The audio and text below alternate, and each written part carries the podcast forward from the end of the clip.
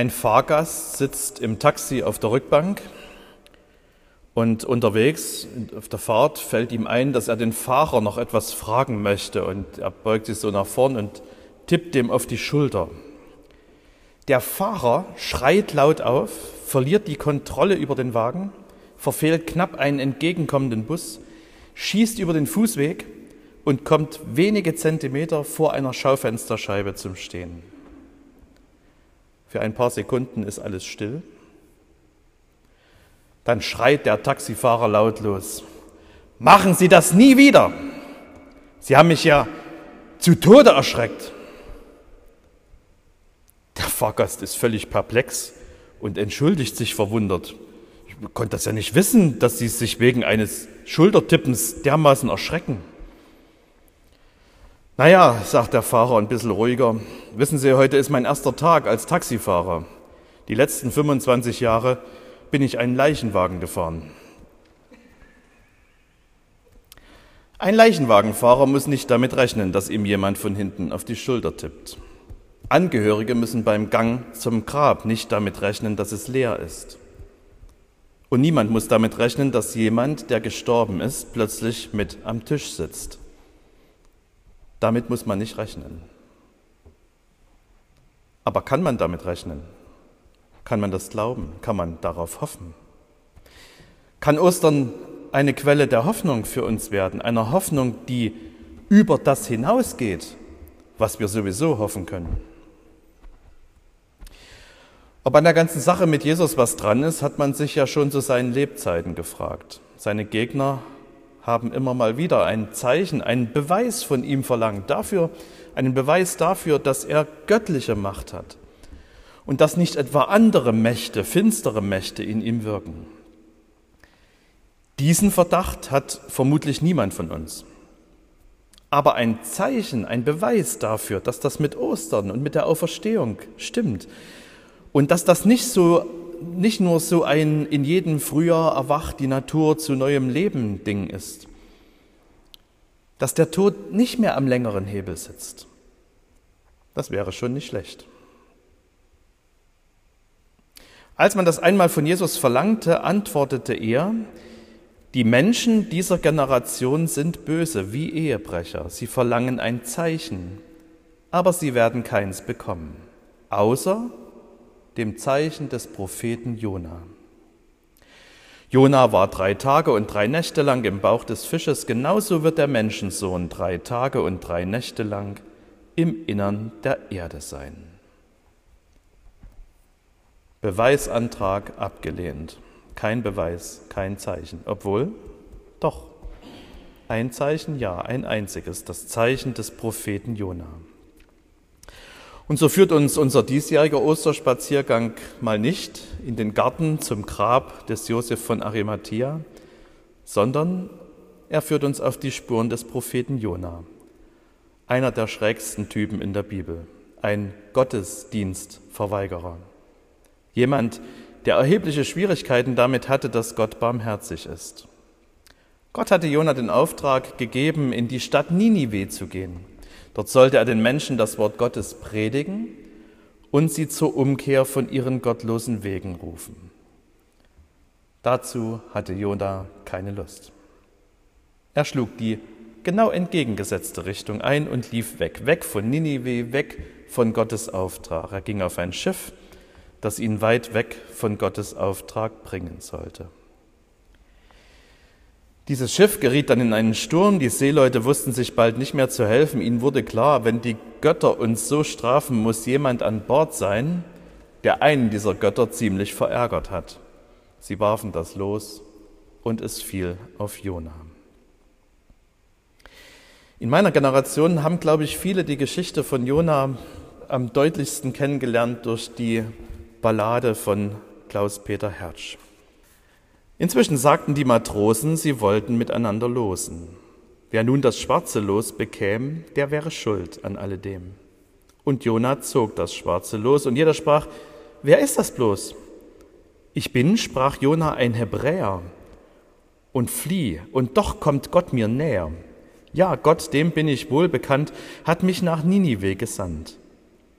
Da bin ich vor ihm ausgerissen und werd nun wohl ertrinken müssen. Zuerst versuchten die Matrosen es noch mit Rudern und mit Stoßen, doch als es gar nicht anders ging und schon das Schiff zu sinken anfing, da nahmen sie den Jona her und warfen ihn hinaus ins Meer. Sie sahen ihm nach, wie er verschwand, und riefen, Gott, bring uns an Land. Und siehe da, die Winde schwiegen, die Wolke schwand, die Sterne stiegen. Es wurde still allüberm Meer, das Schiff zog ruhig wie vorher. Und sie erholten sich allmählich, sie lobten Gott und wurden fröhlich. Bald sahen sie auch ein Land von weitem und kamen dort zu guten Leuten. Für Jona war die Lage wesentlich weniger entspannt. Der arme Jona schwamm inzwischen im Meer herum mit lauter Fischen. Es war nicht Schiff noch Insel da, nur blaues Meer, soweit man sah. Er war zum Glück kein schlechter Schwimmer, doch bis nach Hause nie und nimmer. Da plötzlich teilten sich die Wogen, es kam ein großer Fisch gezogen. Dem hatte Gott der Herr befohlen, den nassen Jona heimzuholen. Sein Maul war groß wie eine Tür, das sperrt er auf und sagte, hier. Er saugte den Propheten ein, der rutschte in den Bauch hinein. Dort saß er, klitschig, aber froh, denn nass war er ja sowieso. Da hat er in des Bauches Nacht ein schönes Lied sich ausgedacht. Das sang er laut und sang er gern. Er lobte damit Gott den Herrn. Der Fischbauch war wie ein Gewölbe, das Echo sang nochmal dasselbe. Die Stimme schwang, das Echo klang, der ganze Fisch war voll Gesang. Und was Jona im Fisch betete, das lesen wir im Buch des Propheten Jona im zweiten Kapitel. Aber der Herr ließ einen großen Fisch kommen, Jona zu verschlingen, und Jona war im Leibe des Fisches drei Tage und drei Nächte. Und Jona betete zu dem Herrn, seinem Gott, im Leibe des Fisches und sprach. Ich rief zu dem Herrn in meiner Angst, und er antwortete mir. Ich schrie aus dem Rachen des Todes, und du hörtest meine Stimme. Du warfst mich in die Tiefe, mitten ins Meer, dass die Fluten mich umgaben. Alle deine Wogen und Wellen gingen über mich, dass ich dachte, ich wäre von deinen Augen verstoßen, ich würde deinen heiligen Tempel nicht mehr sehen. Wasser umgaben mich bis an die Kehle, die Tiefe umringte mich, Schilf bedeckte mein Haupt. Ich sank hinunter zu der Berge Gründen der Erde Riegel schlossen sich hinter mir ewiglich. Aber du hast mein Leben aus dem Verderben geführt, Herr, mein Gott. Als meine Seele in mir verzagte, gedachte ich an den Herrn und mein Gebet kam zu dir in deinen heiligen Tempel. Die sich halten an das Nichtige, verlassen ihre Gnade. Ich aber will mit Dank dir Opfer bringen, meine Gelübde will ich erfüllen. Hilfe ist bei dem Herrn. Und der Herr sprach zu dem Fisch, und der spie Jona aus ans Land.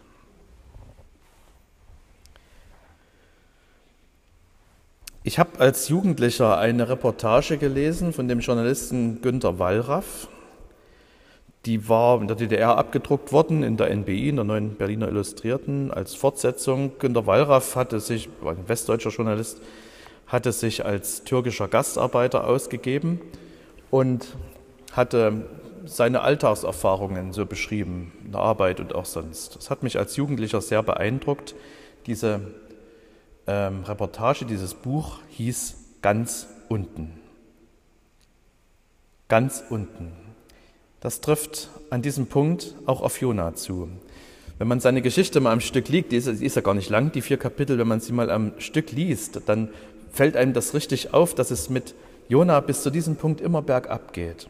Seit er vor Gott flieht, geht's hinab. Er geht hinab nach Jaffo, er steigt auf ein Schiff, im Schiff steigt er hinab in die tieferen Etagen und dann wird er ins Meer geworfen, er kommt in den Bauch eines Fisches und dann betet er hier, ich sank hinunter zu der Berge Gründen.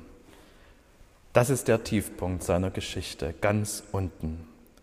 Und ganz unten, das heißt hier auch in maximaler Entfernung zu Gott. So empfindet es Jona.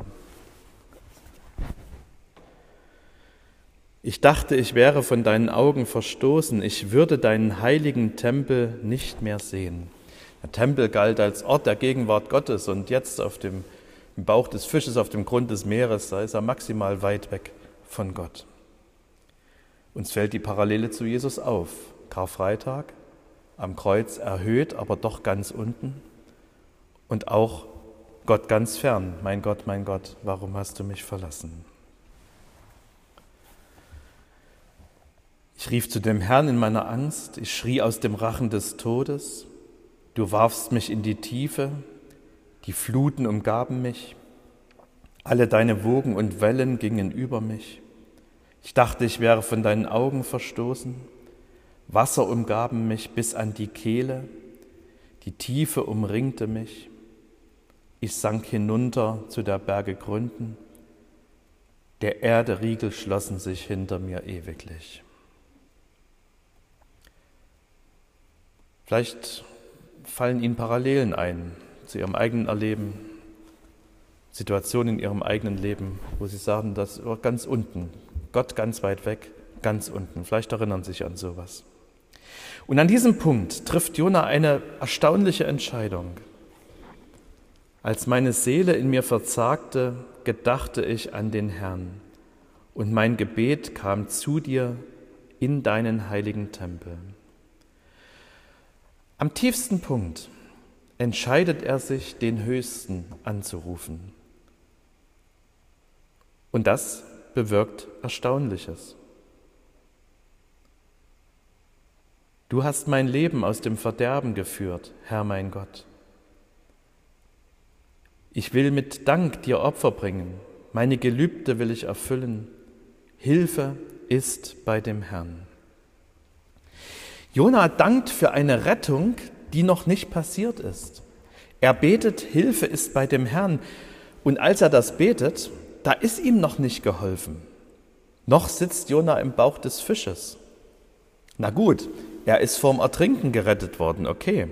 Aber dass er den Bauch des Fisches wieder verlassen wird, das ist noch nicht abzusehen. Und aus der Erfahrung heraus ist damit auch eher nicht zu rechnen zumal es sich bei dem, Fischer, bei dem Fisch weniger um den freundlichen Wal aus den Kinderbibeln gehandelt haben dürfte, sondern eher um eine Art Seeungeheuer. Er hat noch kein rettendes Ufer erreicht.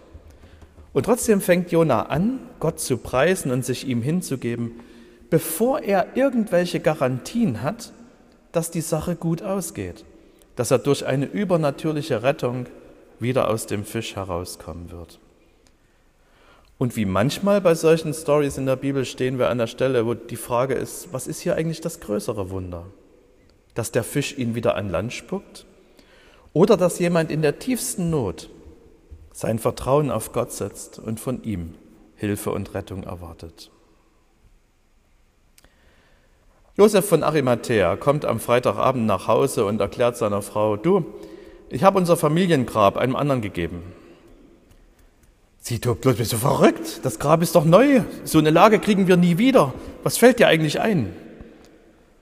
Darauf sagt er, ach, beruhig dich, es ist nur übers Wochenende.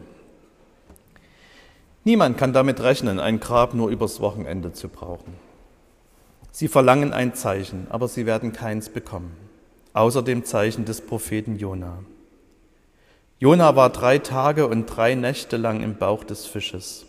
Genauso wird der Menschensohn drei Tage und drei Nächte lang im Innern der Erde sein.